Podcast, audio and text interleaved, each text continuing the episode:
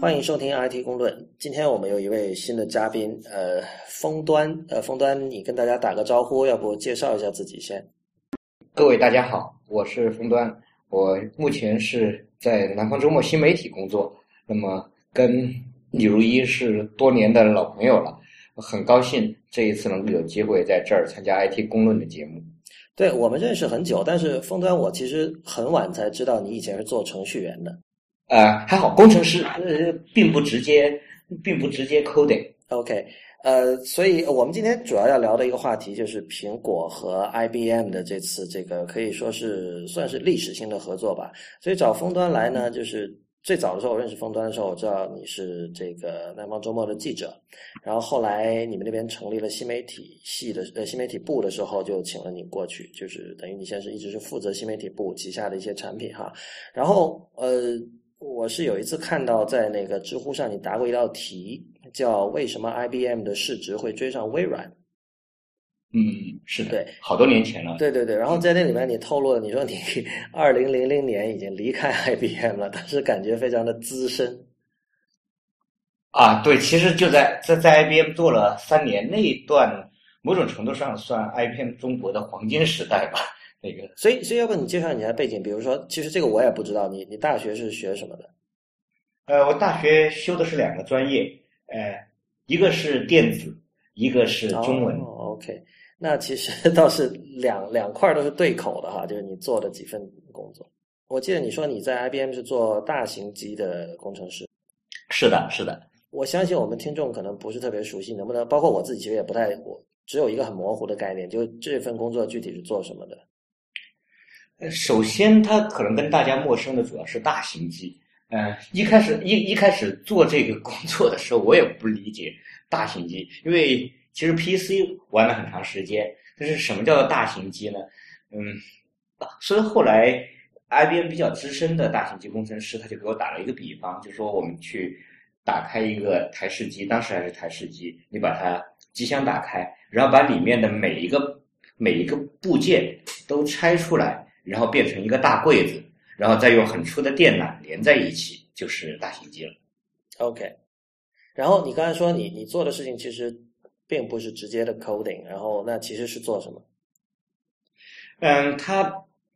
因为大型机其实是一套非常封闭的、非常封闭的体系。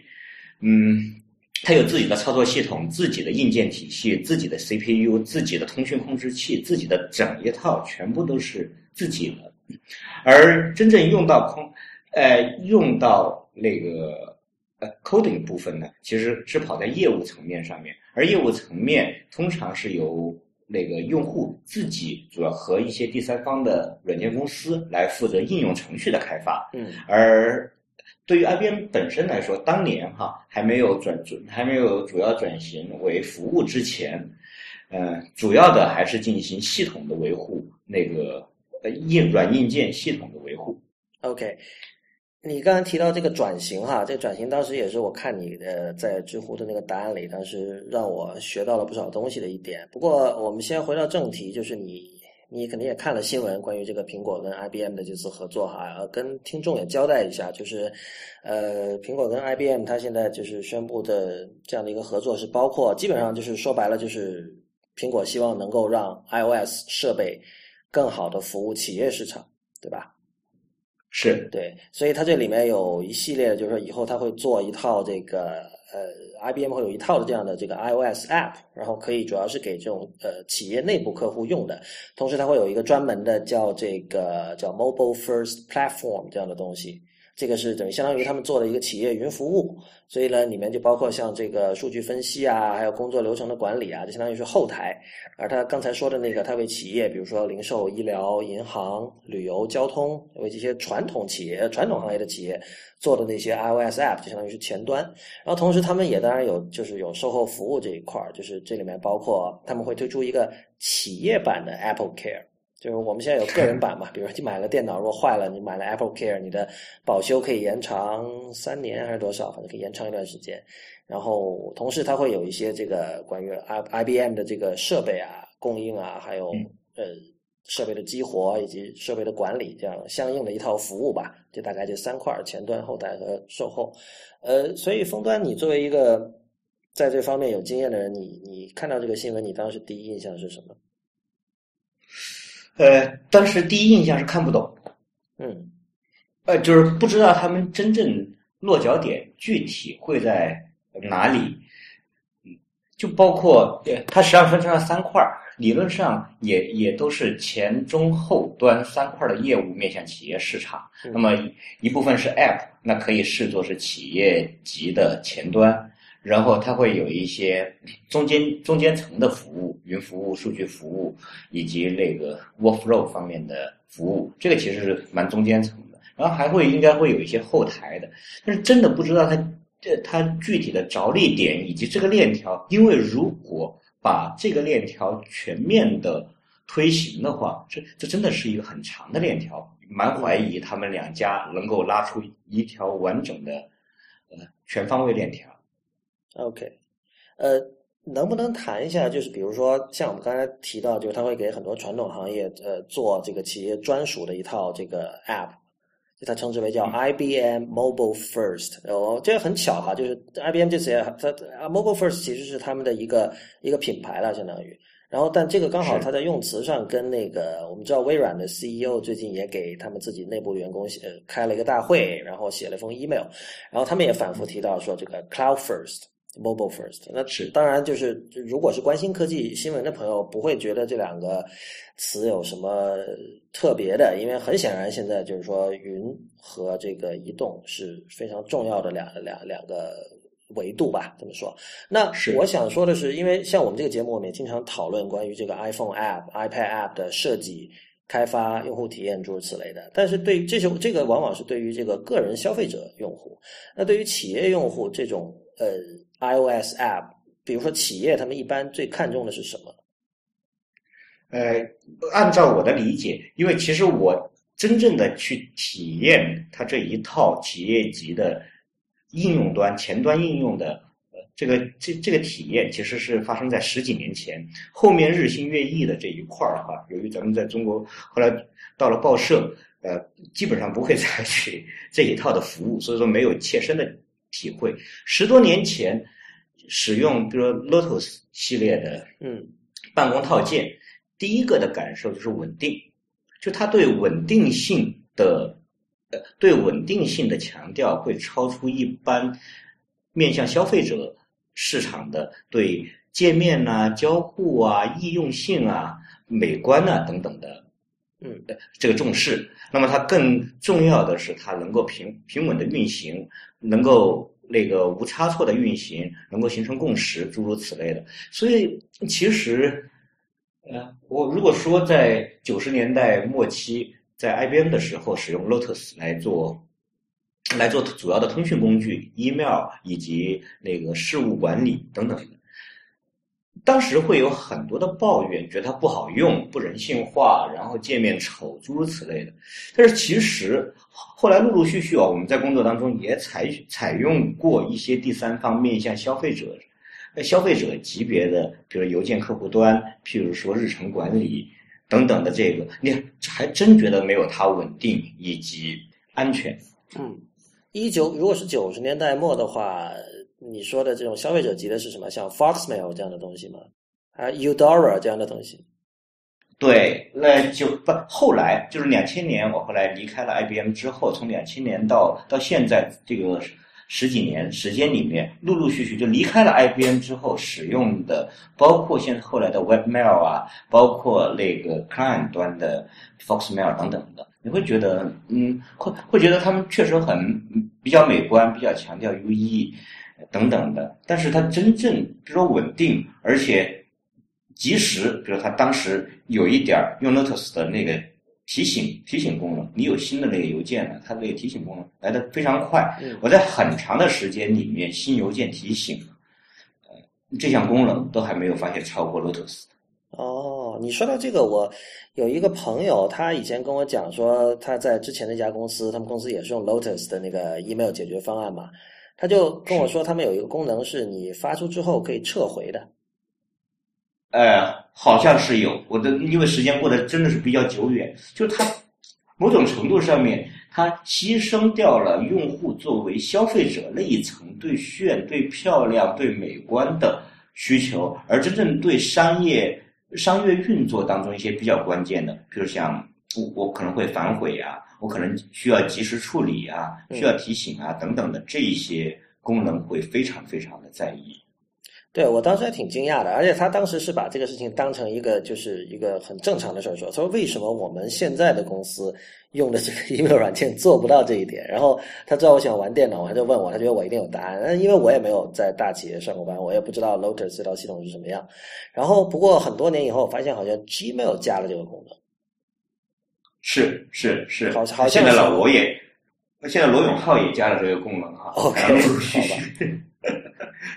对，所以你刚才描述的，我理解就是有点像，比如说，呃，最早的时候，黑莓它在这个移动设备上做这种 email，呃，非常的安全，而且就是像你说的稳定，就不会说你这边你经常担心，哎呀，我的 email 到底发过去没有？我要跟对方打个电话说，哎呦，你收到了没有？给我回个信什么的。然后后来慢慢的，等 iPhone 出现之后，这个像黑莓的那一套，呃，其实它也是，因为黑莓也是一套专有系统嘛，它有自己的服务器系统，诸如此类的。然后那套东西的这个魅力渐渐会失去了。呃，我现在看到一些数据是说，其实世界五百强里有百分之九十几的企业都有在部署 iOS 设备。所以当时我看这新闻，我也在想，就是说现在究竟缺了什么？就是。有哪些东西是企业还觉得不满意的？还是说，就是 IBM 真的能够到达一些呃苹果自己到达不了的客户？因为我们知道苹果一向是做消费者生意，因为苹果这个公司它是有这种呃，这不是开玩笑，它确实有一个这种叛逆的那个精神在背后嘛。是因为乔布斯又听摇滚，又这个又那个的，又又去印度又修佛诸如此类，所以他们整体是相信这种所谓叫 empowerment，相信赋权，要让普通人能够用上好的技术，对吧？但是他们在这个企业客户那边呢，反而人家就会就就就刚才说的这些优点，到了企业客户那边可能会变成缺点。他们会觉得你们这个东西是不是小打小闹，是不是玩的，不是那么的严肃，不是那么的能够让人信任。但是你觉得现在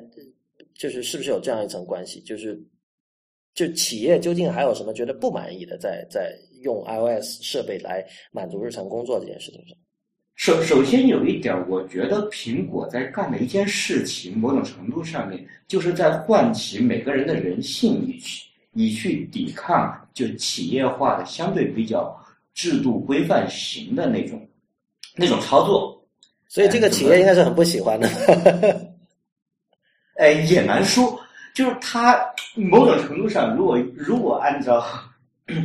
大家都都在说的乔布斯的那个扭曲现实力。它某种程度上面在扭曲这种标准，就是唤起你，嗯，员工首先也是普通的人，那么不断的有一个消费级的一个产品，多么多么好，它蛮符合人性的，但是呢，它有可能在一开始在有一些某一些企业级的服务上面略差一点点。放到很多别的公司所提供的产品和服务里面，这是不可容忍的。他也会在对比案例里面会去强调，因为企业级通常会强调九条不四条九五条九就百分之九十九点九九九九小数点后多少个多少位，呃，就是在那样的那样的情况下，就是百分之九十九点九九九九的情况下，都是可以稳定的提供服务的。啊，以前会强调这个，但。某种程度上，苹果开始有魔力。就它从，如果我们去关照最开始的黑莓和 iPhone 之争，在 iPhone 刚刚发布的时候，其实就黑莓还黑莓还蛮高调，很很傲慢。大概意思也就是说，iPhone 无法提供我们这样的准确度。虽然，而且当时确实 iPhone 也好像还没有 Push Mail 的功能，也没有就提醒功能啊，诸如此类的，都还做的不完善。但是渐渐就，但是渐渐的，iPhone 变成大家的一台常备机，而黑莓变成工作机的时候，这个转移就在逐步的发生，渐渐的发生。它不会，就大家不会说，因为黑莓有这样的这样的好处，然后让黑莓成为我的唯一用机。那么他可能会把工作上面的需求保留在黑莓上面，然后自己的主主力用机换成 iPhone。但是随着 iPhone 也开始提供黑莓的一系列的服务的时候，黑莓的使用率开始变得越来越少。可能大家工作之间互相也会进呃使用 iPhone 来去进行联系啊等等的。这个比随着比例越来越高，作为企业的 IT 部门，作为 CIO 不得不正视这方面的需求，不得不正视这个这方面的现实。而这种事情在历史上面发生的几率好像真的不不是太大，几率不是太高。这某种程度上可以看成就苹苹果的这种这种改变改变规则的一个一个注脚吧。嗯嗯。我觉得你刚才说那点很有趣，而且其实是把我想说但没有表述清楚的一些东西讲清楚了。就是你刚才提到，就是说它是这个苹果的设备有点是在唤醒这个在企业中的个人的那种个人意识的觉醒。就这个这个，其实你从它的设计上是可以看出来的。比如说，我我们知道这个，我甚至有时候怀疑啊。当然，我们知道，就企业软件往往做的不好看，用户体验不好，它的原因其实现在我觉得很多人都已经知道，就是因为买企业软件的人和用企业软件不是一批人嘛。对。对，就采购方他的整个他的这个呃驱驱动力，他的这个动机，呃，并不是说我因为我反正不用这个软件，所以它好不好用不关我事，对吧？这个这个大家是清楚的。但是另一方面呢，它这种非常呃怎么说啊，非常死板灰溜溜的这种不性感、不不有趣的这样的一种外形。其实是在暗示你做一个更好的企业人，是。但是其实苹苹果的设备就是它是在暗示你，就是说你你可以有权利，而且你可以工作可以是好玩的。我我我相信不是所有大企业都希望员工认为工作是好玩的。是 是是，因为通常的企业级软件办，比如说办公系统的推行，其实它是配以制度，所以在企业内部，如果员工不满意。它长得不够漂亮，它交互不够好，等等，我们在消费级市场上面非常充分的一些理由，放到企业市场里面其实是不成立。你不能够跟一个跟自己公司的 CIO 去抱怨说这个软这个软件不漂亮，就是他，然后他会问你，OK，他有没有耽误你的事情？有没有误掉你签合同？有没有误掉你跟客户的约会？发现他没有。OK，这个，因此你所有关于人性化的这个这个诉求，它 CIO 进行这个选型啊，呃，采购的时候，其实它的权重会放到非常非常低。嗯，对，这个这个就是怎么说啊？就是你知道，这个现在哪怕消费者的用户也会经常谈所谓的 GTD 嘛，Getting Things Done。是。有有有一系列这样的软件，像什么 OmniFocus 什么乱七八糟的。然后，但是其实你刚才说的，就有点像是说，因为在企业这个环境里，GTD 是永远是最高优先级的东西，对吧？然后，我们甚至可以说，是不是在某种程度上，呃，当你的 UI 和 UE 过好的时候，其实是妨碍了你去 get things done 的。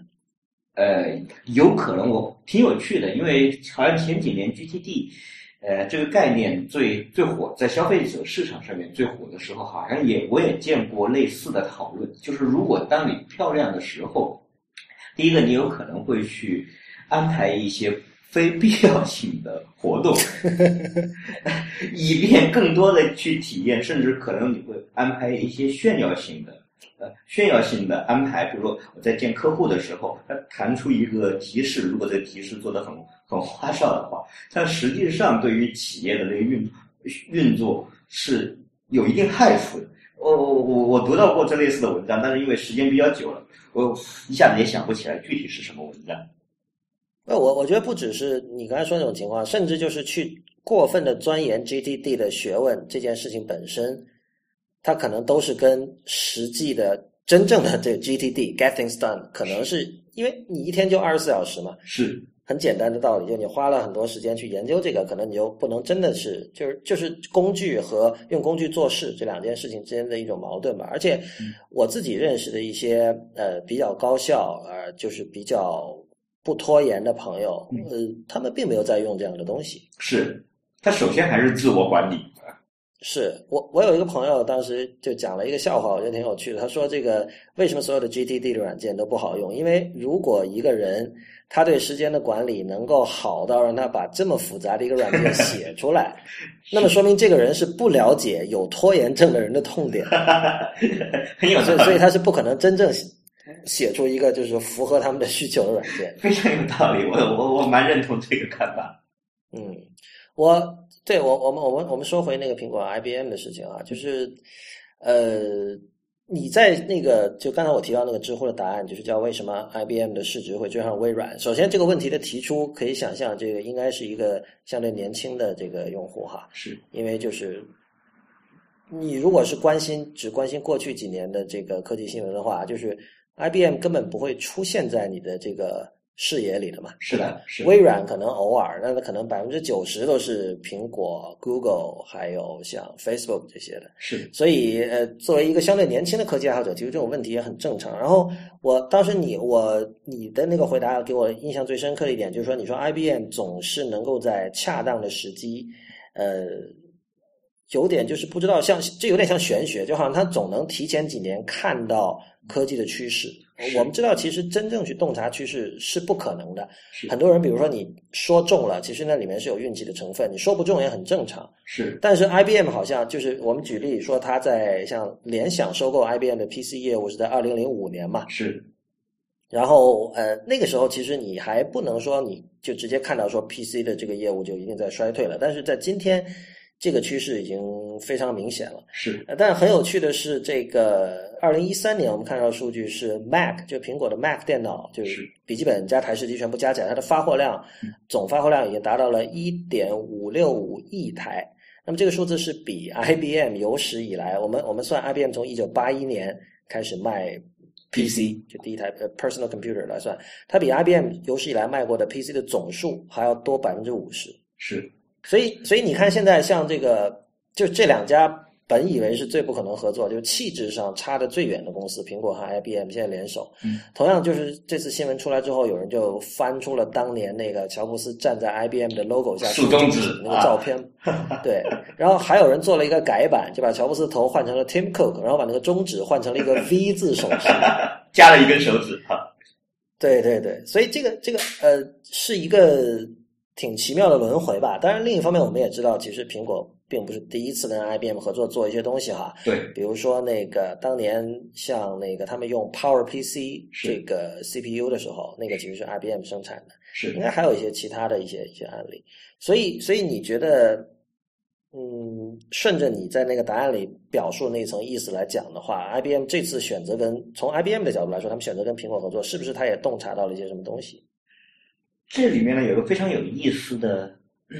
有意思的细节，就是我我们通常把苹果看作是乔布斯的苹果，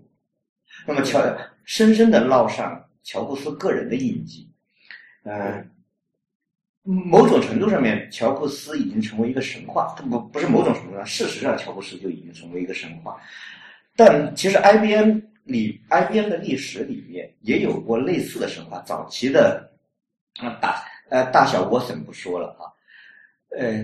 嗯，之前我我在那个知乎以前的答案里面所列举的几次战略转型，其实都是应该都是在鲁格斯勒当担担任 CEO 的时候，嗯，做出的。所以有现在也有一个说法，就是说在就 IBM 在呼唤新的郭士纳，嗯，就就他。我们会我们会去，呃，不肯定在正常的理性分析的话，一个企业或者是呃，就是一个机构，它不可能永远的正确预测未来，但某某个个人他个人的经验会使得成功成功率比别人高，这个是有可能。就像是乔布斯推出成功的产品的几率比绝大多数的 CEO 要高。然后，郭士纳可能预判未来的能力成功成功率会比别人高，以至于他容易被神化。那么，现这一次的这个背景就会放在他不是在郭士纳年代，不是在郭士纳的时代，他是不是仍然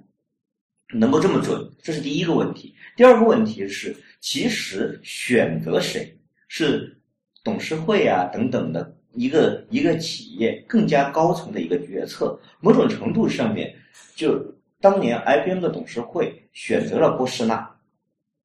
那么他就把一定程度上面选择了一条成功率更高的道路，因为波士纳个人的这个表现非常出色。嗯，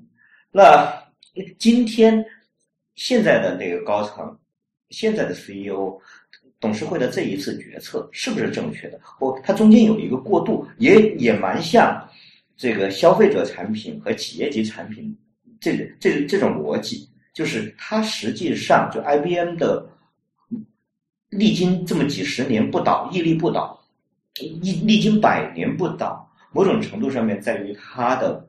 管管理层，他不不是管理层，他是最高决策，比如像董事会，总能够选到最优秀、最出色，或或者说这个阶段最具有判断力的一个领军人物。那么这一个是不是我们目前还没有郭士纳这样的这个信心？假如说这是郭士纳做出的一个判断，我觉得可能加的这个信任指数哈，加的这个看呃看好指数会更高一些。那同理的话，也是这个是在缔缔造了一系列神话的乔布斯去世之后，Tim Cook 主导所做的一个。我好像我看我因为我看了文章，但是我并没有并没有去查证。据说 Tim Cook 曾经之前在 IBM 工作过十二年。总之，目前是 Tim Cook 的一个所主导的，他在做。决策的时候，他的战略眼光啊，他的选型，他决定的未来的方向是否有当年乔布斯这样的成功率，这也是一个蛮值得呃蛮值得观望的事情。对，说到 Cook，其实这里有一个事情可以聊一下，就是说呃，关于他上台之后这个苹果的未来走向以及他的这个风格和乔布斯的这个区别哈，我觉得这是一个绕不出绕绕不出绕不开的一个话题，呃。我们知道他最近其实有一系列的动作，比如说那个收购 Beats，嗯嗯嗯，对吧？然后像这个跟 IBM 的合作，然后包括就你基本上你可以看到他，包括在公司内部，就是你知道之前大家都说这个 Tim Cook 是没有产品，对产品是没有感觉的。是。那么我觉得 Cook 自己也是了解这一点的，所以他在公司内部其实是把大量的跟设计、产品和工程相关的这些。呃，决定都交由他们的手下那几个高级副总裁去做了，像这个软件现在全部交给 Craig Federighi，呃，设计整个整整整体就是 Jonathan Ive 在做，所以其实他是一个，就他他的身份更他的角色更像一个传统意义上的 CEO，就是其实乔布斯显然是一个我们在之前的节目有聊过哈，就乔布斯显然不是一个传统意义上的 CEO，他更像是一个呃很高级的产品经理这样的大 PM 啊，对。所以，所以你觉得，呃，这这里有没有一个风险？就是说，因为你知道，这种跟外部的合作哈，不论是以这种像收购 Beats，因为他们那个 Beats 的品牌是会保留的嘛，这个他们有讲。是。然后，包括像这次和 IBM 的合作，会不会使得苹果失去了以前它就是最重要的一点，就是它它可以就所谓的 focus。就是他，他非常专注，但是现在会不会有一种感觉，就是因为你这些这些尝试，从常识来看，不可能是每一项都是非常的成功的。但是现在一方面，你知道这个苹果的股东会要求更高的回报，因为这个华尔街那边已经经常在抱怨了，就说你哇，你 iPhone 前几年增长好快啊，然后现在都变成了这个个位数的增长，他们觉得这个就没意思。但是我们知道，就是。高端手机市场就那么些人，然后现在其实已经真的是趋向饱和了，就是该买 iPhone 的人都买了，所以接下来增长肯定会是缓慢的。那么这个时候他肯定要找其他的这种渠道，比如说做中国市场是吧？这是一块儿，然后这个相信跟 IBM 做这个企业市场也是一块儿。是，但是你觉得会不会有那样的那样的一种风险？呃，我反正用苹果时间时间真的很长，然后作为一个。还算忠实的苹果粉丝哈，嗯，某种程度上面来说，真的对 Cook 对产品的感觉，这个应该算是蛮失望的。至少在他主政的这这几年里面，苹果好像缺乏了以以往那种让人哇哦的力量。所以，包括对 Beats Beats 像我们使用呃使用耳机，它它有它年轻靓丽时尚的那一面，也有跟明星做的蛮呃蛮贴近的，跟明星打的火热的这个推广的策略。但是本身产品素质本身，呃，真的不算是特别特别出众，所以它至少按照我自己的标准来说，Beats 的耳机完全没有达到让嗯让人上瘾。或者让让让哇哦一声出来的，包括呃库克做的几个推出的几个升级换代的产品，好像也都没有达到这一步，嗯，这种程度。所以在整个这一块合作里面，如果我们把这一次就把 Cook 的比较重大的举动看收购收购 Beats 是一个，那么和这一次我相对来说对这一次的。结果或者对这一次未来的走势还会更加更加乐观一些。嗯，OK，所以你觉得 iOS 八和这个十点十，就是 Mac OS Ten 十点十 Yosemite 也没有 Wow 的感觉？呃，这一个是这样说，它对开发者来说完全 达到了 Wow Wow 的很厉害，但是对大众市场，我们如果去呃去观察那天。发布会之后的微博啊、Twitter 上面的反应，会看见分得非常非常鲜明。开发者们非常热议，而且基本上一面倒的称赞，而且大家掀起了学习 Swift 的热潮，诸如此类。它是达到了达到了让人 wow 的，让开发者 wow 的这个程度，但是在消费者那一层还。没有什么新的产品，i iPhone 六也没有出，所有传说中的这个产品都没有让人眼前一亮，期待这个产品都没有出，所以在消费者、大众消费者这一层的反应是以失望居多。好多挺多人有抱怨，呃，正是因为这个样子，所以呃，这个只是一种揣揣测，会我个人会觉得，Cook 可能在面对企业市场，面对。中间就看不见的那一那一些用户身上的能力和天分是更强，毕竟他是做呃产业链控制出身的，对，而这一块儿里，在这一层里面，他大量的做了 to B 的业务，跟各个公司、跟各个产业链打交道，然后。让它优化，对于数据，对于数据的需求，有可能比乔布斯要大。乔布斯是乔布斯是一个蛮感性的人，他决定一个呃一个一个一个举措的时候，可能感性的成分占了很大的就呃很大的比重。但是库克有应该他要做产业链整合，他要做产业链的这一层，他做 COO 的这个角色，不可避免的是数据说话，按数据来。来优化这一个，并不是那种很有艺术的，呃，凭灵感来去进行操作的。那这一块儿，对，就目前 这次跟 IBM 的合作里面会涉及到相当多的数据，数据方面大数据的分析啊，企业的，呃，企业的云服务啊，工作流程啊，这一些我觉得有可能是，不好意思，有可能是 Cook 擅长的领域。你说到用数据说话，我就想到他就是 Cook，据说是有一个外号叫 King of Spreadsheet，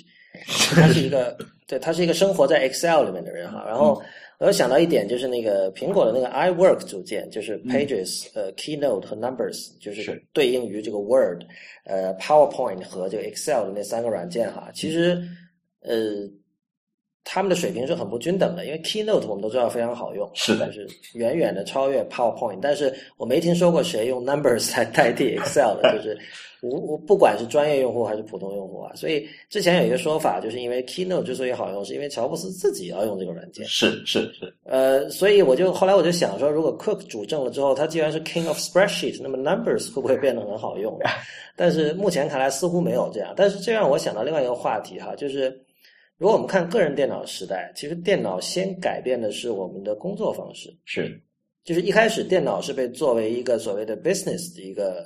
像 IBM 也是叫 International Business Machine 嘛。是。然后包括一开始的像像 Mac、像 PC 都是作为是卖给呃商业用户的。是。就是说，OK，你用我们这个可以提高生产效率，是吧？是。有些东西你可以在电脑上完成，不用全都用手，不用全都打印，诸如此类的。然后就个人电脑先改变了工作方式，然后才改变生活方式。之后我们才发现，哦，可以玩游戏，可以看电影，可以听歌，诸如此类的。是的。那在移动互联网时代，似乎是反过来的。就是我如果我们以呃二零零七年 iPhone 的推出作为第一年的话，在那个时候，呃，iPhone 以及后来 Android 出来之后，我们先是消费者这边意识到了可以用它来玩儿，不管你是玩游戏还是听歌还是干嘛，还是各种社交社交软件，其实其实基本上是一个，我觉得是更像是娱乐而不像是工作嘛。是。然后现在已经发展到了第七年，今年二零一四年了，然后苹果才开始决定正式的在企业软件这边。发力，那另一方面呢，我们又听说那个这次这个他跟乔呃 IBM 这个合作宣布了之后，呃，Cook 不知道是接受我忘了是接受哪家美国的这个媒体采访的时候，他说自己有百分之八十的工作，嗯，是在 iPad 上完成了了，已经，嗯嗯嗯，所以呢，我我们知道就其实那个 iPad 在苹果这这些设备之间的地位其实是有点尴尬的，就是呃。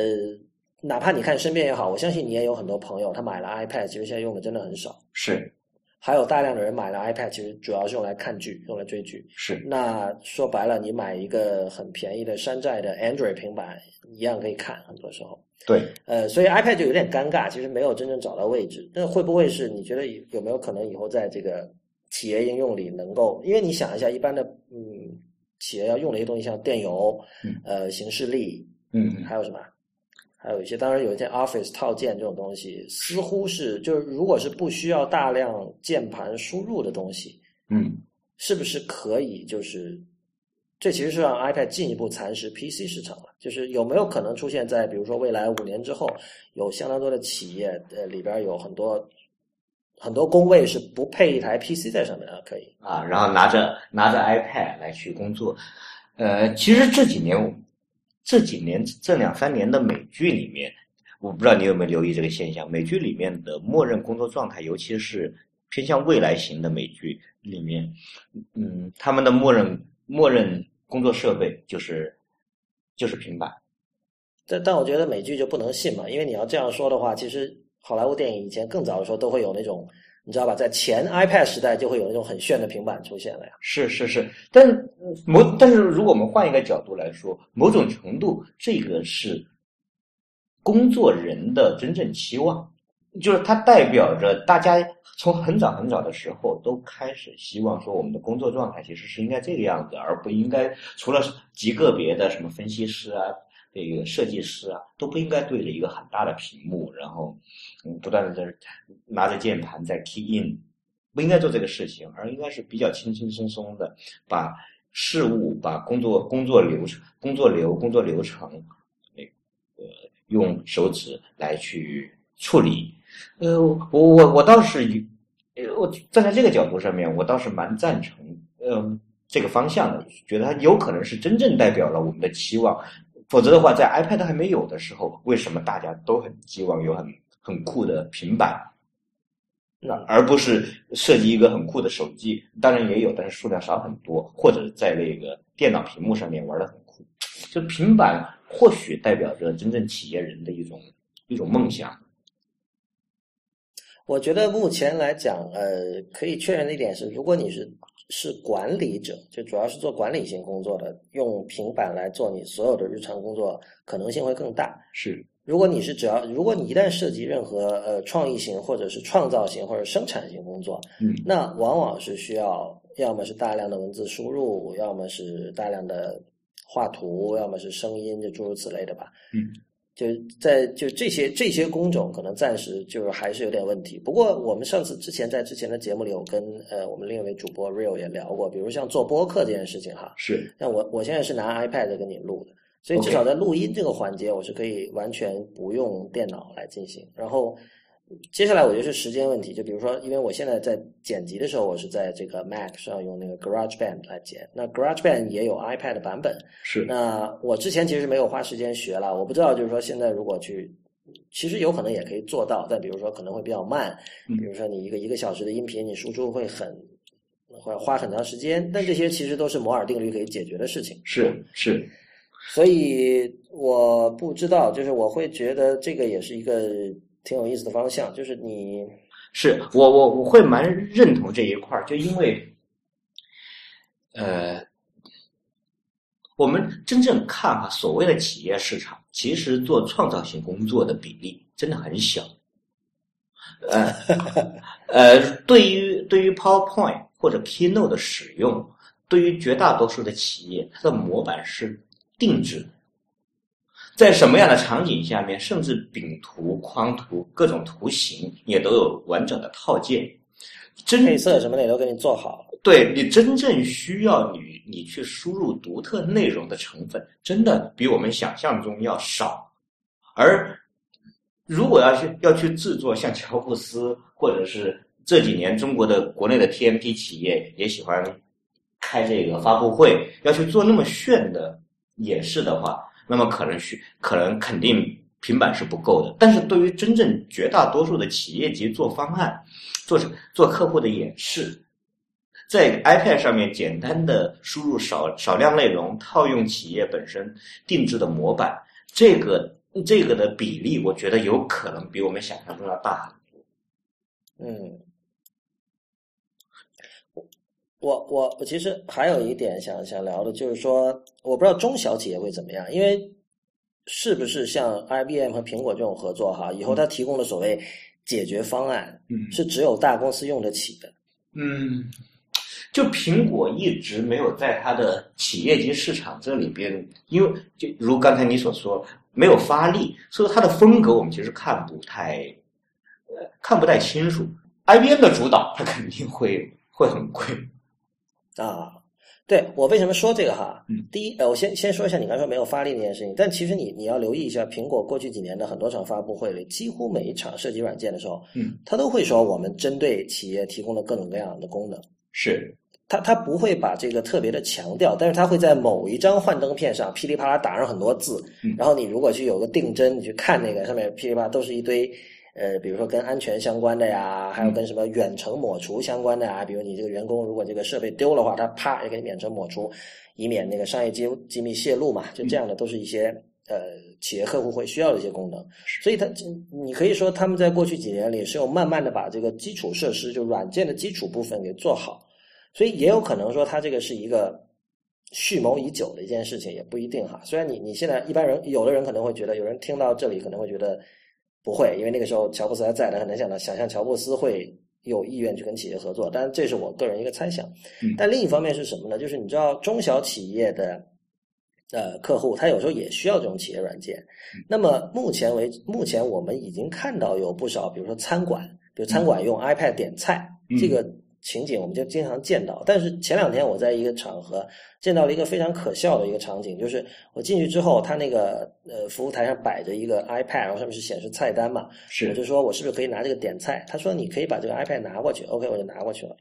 然后我点点点点完了之后，那个有一个结账，像购物车那样的，我点了之后呢，我他当然我我没有期待它的界面会非常好了，但是无论如何我找不到下一步该怎么走，我就叫了服务员过来。嗯，结果你知道是什么？就是是没有一个。直接结账的，就你你我先不要求什么支付什么了，就是我直接要下单，它是没有这个按钮的。是的，服务员要拿着这个 iPad 走到他的那个传统的那个下单的那个设备上，对着我点的菜，然后在传统的菜那个下单机上再输入一遍。是，哎，我有我我有过跟你刚才所描述的几乎一模一样的体验。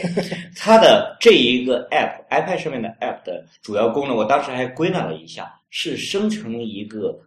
用户点菜的清单，以便让服务员能够写在他的纸上，给厨房去下单。啊，就它的主要目的是，如果我跟呃我是服务员，我跟我跟消费者交流沟通还挺麻烦的。我然后我给你一个，好像做的更加更加没有纸张限制，可以给你呈现呃菜式的那个色香啊不。那个色彩呀、图片啊等等的，然后包括介绍也可以做得更丰富，然后帮助你做好这个决定，生成这个清单。好了，我节省了我的这个沟通成本。这是当时我有过完全类似的这个呃经历之后的一个一个总结。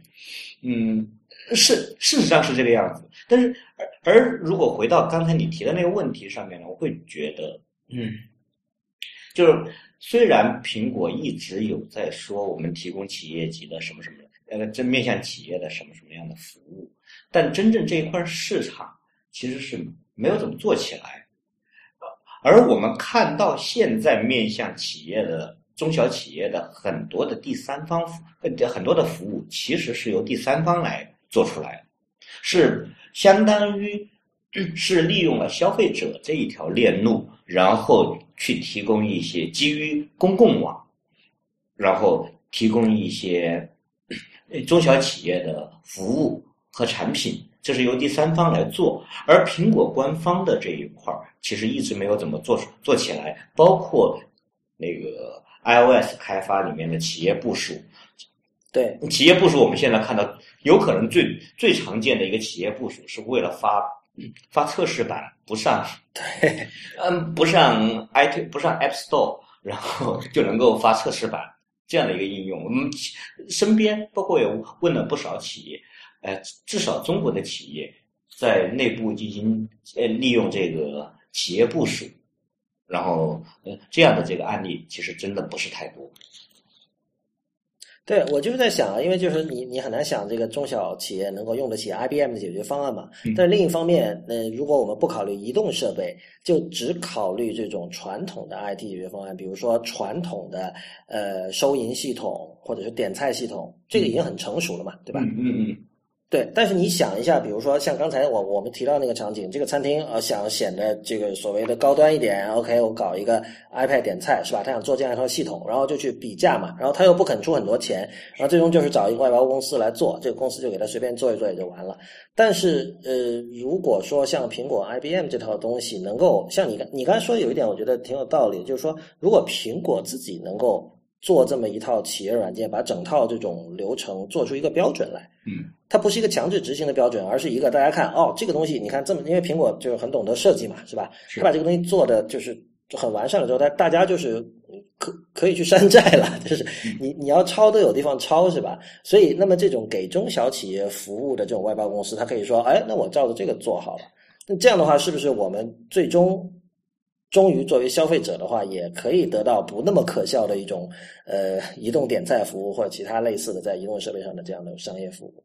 呃，倒是这个问题挺有意思的。呃，可能嗯这里面哈有这样的一个有这样的一个可能跟我们日常的认知会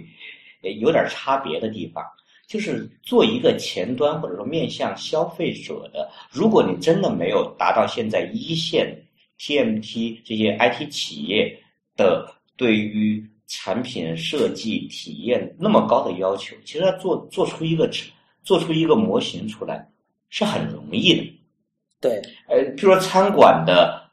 前端客前端服务需求，其实各家餐馆都大同小异，因此我我可以做一个套件，几乎给绝大多数的这个餐馆来使用。但有一点非常麻烦是。客户下了单或者下单之后的这个流程，它是怎么样在接下来后台的整个工作流里面给串联起来？这个的差异会非常非常大。各家各家饭馆儿，就以餐饮来说的话，它各家饭馆儿都可能有比较大的区别。那相相反，就是之所以它能够做到这里边，我刚才去。猜想，它应该是后台做后台工作流服务这一块的设计，那个外包公司没有这样的能力，没有办法问出这样的这个需求来。而至少到目前为止，苹果在这方面的天分，其实我们没有看到，反倒是从历史上面，IBM 在这一块是非常非常强的。嗯，不管是多么另类的一个行业，在在。IBM 强调全套解决方案 （Total Solutions） 的年代，不管你多么另类的一个行业，它都能够给你做出一份解决方案出来。它能够了解，它能够花力气去了解你这个行业的工作特性、工作共性、特色，然后梳理出一套工作的流程，然后给给出你一个解决方案出来。所以在这方面的，从基因或者天分的角度上面去讲。倒是 IBM 可能比苹果更加专业。嗯，有道理。呃，我们刚才之前提到说，它这次主要主打的都是一些传统行业啊，像医疗、银行啊、交通、电信、保险这些的。嗯呃，冯端，你应该听说过一个词叫去 I O E 化吧？嗯嗯，是这个，这是我觉得这两件事情可以 需要放在一起分析一下。你要不先跟大家解释一下什么叫去 I O E 化？嗯，去 I O E 化其实是另外一个一一个巨无霸是。阿里巴巴提出来的一个概念，阿里巴巴在迈向迈向大数据、云计算的过程当中，它原先基于 IBM 的服务器、Oracle 的数据库和 EMC 的存储设备的那一套 IT 架构，它发现制约了他们的数据处理能力，制约了他们分布式的部署等等的，所以他们花了很大的力气把。IBM 的服务器、Oracle 的数据库和 EMC 的存储，从自己的 IT 架构里面给去除掉。是，然后，呃，这几年，最近两年，阿里是在中国乃至世界就倡导大数据和云计算非常高调的一个企业，它体量也足够大。然后，在他回顾自己所谓的成功的这一个经历当中。一直把去 I O E 这个这件工作的完成做一个重要里程碑，所以这里面就牵涉到我我我个人关注这个话题的其中一个很大的兴趣点，哎，其实也也落脚在这个地方，嗯，因为我们我们怎么看，在当今，譬如说呃，当今全球来看，真正所谓的大数据，大数据真正数据足够大到最大的几家企业。阿里、呃，亚马逊、Google 这几家，这几家其实都已经完成了，包括 Facebook 都已经完成了去 I O E 化。只不过有一些企业像 Facebook，嗯之类的，它在一开始就没有采取，没有采用 I O E 的架构。但是，呃呃，阿里呢是一个很典型的中国式的这样的一个企业，一开始是完完全全采。采取了这个 I O E 的这个架构，所以他他的这一个他这么高调的提出这个概念，对呃这三家企业啊，I B M、Oracle 和 E M C 的冲击应该是非常非常大的。嗯，而且这个去 I O E 化是不是还有这个国家安全方面的考虑？呃，这个是后来我。我感觉上，我据我观察，去 I O E 这个这个流程，这个这个演这个概念的演变，一开始阿里提出来的时候，可能并没有太多的国家安全的国家安全的特色，但后来这一个去 I O E 化在国内的企业级 I T 这这样的一个讨论氛围，媒体里面讨论的时候。大家习惯于中中国的媒体喜欢干一件事情，就一个概念出来了，然后大家觉得挺新鲜的，然后就不断的往上面去，哎，加油添醋，去加柴火。在加柴火的这个过程当中，国家安全这个概念被比较清晰的提出来。那么再加上今年一系列跟国家安全相关的 IT 方面的举措，哎，现在的去 I O E 化又被赋予了这个国家安全的色彩。但是阿里本身最开始提出这个概念的时候，呃，据我观察，好像呃，就国家安全这一方面的色彩并不重。呃，根据我看到的一些讨论哈，去 I O E 一个是省钱，还有一个就是因为。呃，他们需要自己要高度定制，就是 I O E 那套东西其实没有办法满足，就他们遇到的很多需求是，呃，I I O E 这三家厂商是不了解的，因为他们在发展崛起的那段时期根本不存在像这种体量的这种互联网数据的这种服务，是是，所以很多时候他们必须自己做。那另一方面还有就是这个，就是他们可能很贵，这个 I O E 这三家公司的服务很贵。那么你觉得像苹果跟 I B M 的合作对于？这个去 I O E 化的过程有没有可能起到什么反作用？呃，我我个人倾向于，不管说是一种期望还是一个解读吧，我个人有点倾向于把它理解为，呃，I O E 阵营的一次回应。就当有一个，现在要说阿里巴巴在全球的这个呃 TMT 行业里面的话语权是非常非常重。它即即将要做的这个 IPO 有可能是一个是一个天量的 IPO，它的话语权其实是非常重。在他归纳自己的成功道路的时候，把去 IOE 作为一个重要的里程碑，这种示范效应对。呃，对 IOE 这三家本身提供企业级服务的，嗯，的冲击应该不小，因为在这样的一种宣这样的一种宣传语境里面，意识 IOE 三家代表着落后，代表着笨重，代表着昂贵，代表着旧秩序，对旧秩序跟不上潮流，代表着恐龙，代表着大象。那而事实上，真正的那些恐龙和大象，因为。阿里巴巴在陈述自己的这个过程的时候，其实也也也经常会提到说，阿里的这个经验其实不太具有可那个可复制性，因为绝大多数的传统企业并就现在 I O E 三家的这些客户，并没有这么强大的 I T 解决方案提供能力，自己把它完成这个切换。但我们我们知道，在实际当中，每一个这种使用 I O E 的企业。它基本上都是一个庞大有历史，放在中国的话，还有很蛮强的官方色彩的这样的这些企业，他一般不太会相信别人已经做成的事情在自己身上不会不会重现。那所以你这个去 I O E 化这个这个概念的提出，应该对 I O E 三家是会有很大的冲击。那那你身为 I O E。在 I O E 三家里面，可能还嗯各自有所不同，因为他们的他们的时间长短，他们历史呃长短那个不一。那么，我觉得尤其难以容忍的，可能是 I B M。对我我看到一种说法，说 I B M 其实是最难去掉的。你如果说 Oracle 的话，其实现在用开源的数据库方案的，其实相当的多了嘛，是吧？是是，呃，但。它后面我们可以看到，最近这十年的 IT 神话，讲到 Google，讲到 Facebook，讲到什么，基本上没有没没有 IBM 的，没有 IBM 的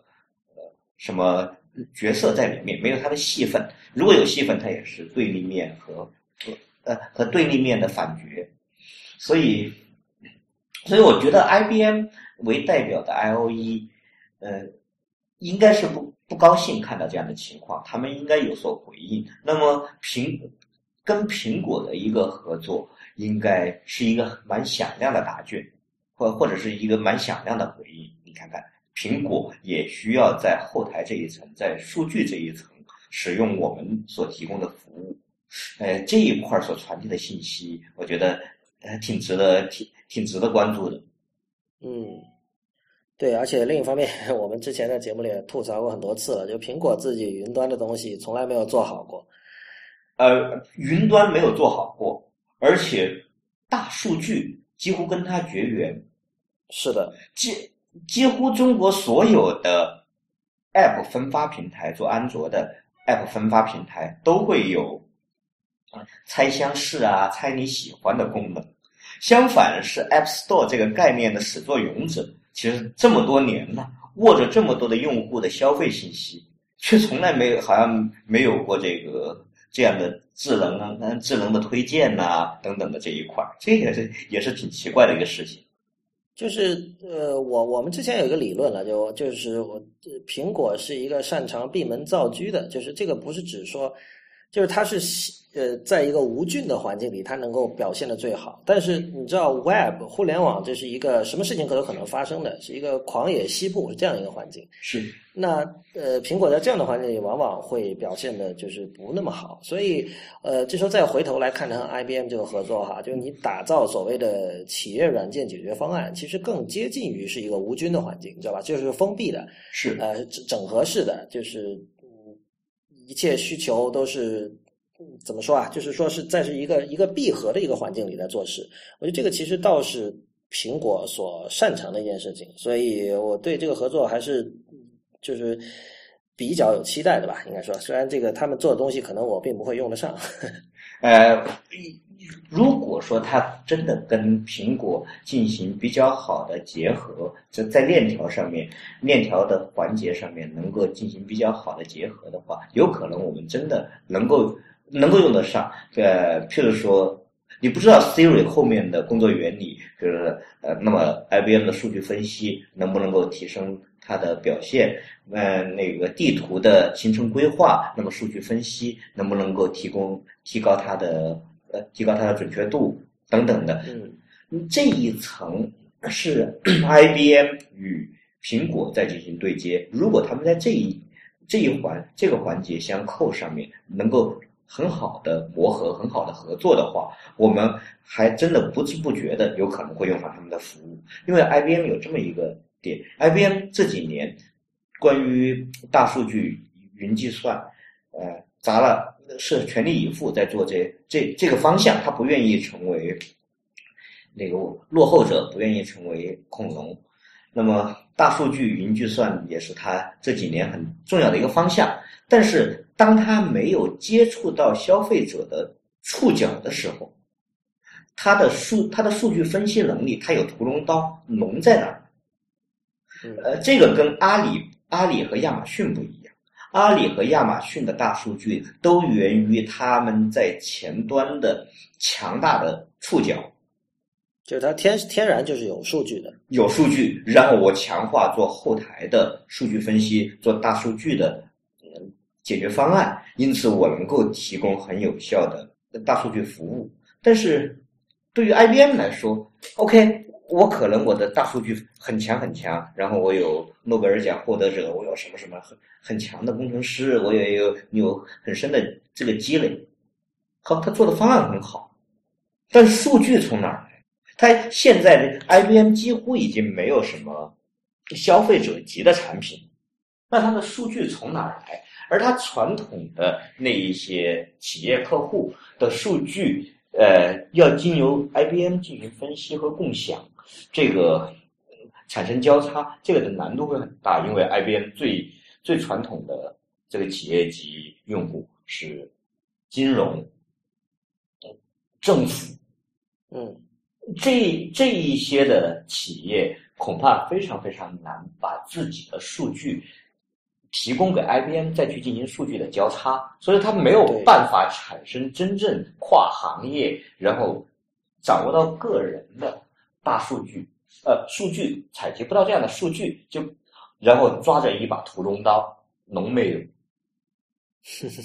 啊？但但是如果跟苹果的这样的一个合作，在 iOS 设备上面的前端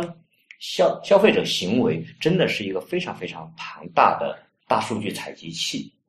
如果它能够，他们两者这两个公司在这个环节上面能够对接好，哎。嗯，没准真的会有一些新的、不同的花样出来。我我都我倒蛮期待这个事情的发生。嗯，OK。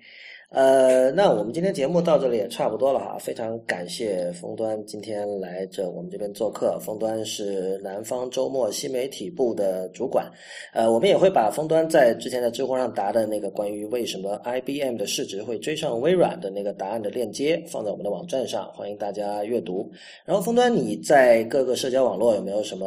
呃账号什么的可以让我们的听众去追看的？嗯，我在在知乎上面。呃，就是封端这个 ID，然后在微在微博上面也是封端，几个微博上面也是，在 Twitter 上面是它的